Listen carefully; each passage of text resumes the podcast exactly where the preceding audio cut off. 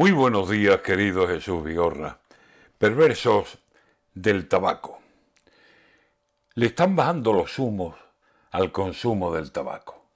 La prohibición poco a poco terrenos está ganando y puede ganar la guerra en muchísimos espacios y reducir el consumo al hogar propio, si acaso.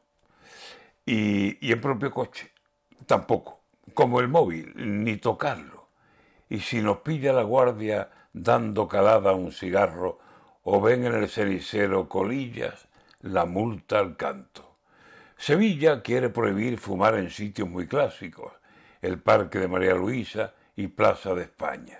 Al paso que van a ir las prohibiciones, Andalucía en unos años se va a ver libre de humos, por lo menos del tabaco. Como gran esfumador, esta medida la aplaudo. Hay que apostar a salud y por limpieza.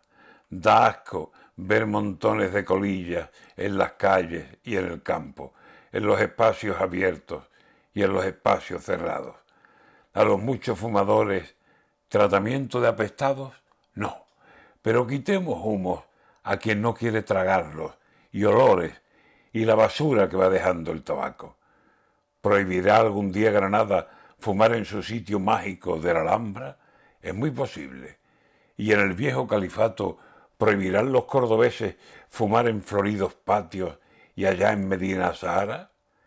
Y así en los muchos espacios que en toda la Andalucía siguen aún humeando. Fumadores a su casa, siempre que los dejen, claro, y parques y monumentos, calles, plazas y aún los patios, todo aquello que sea público, sin noticias del cigarro. Ganaremos en salud y algún dinerillo ahorramos. No hay muertos por no fumar. Lo mejor y lo más sano es no mirar el pitillo. Vámonos acostumbrando.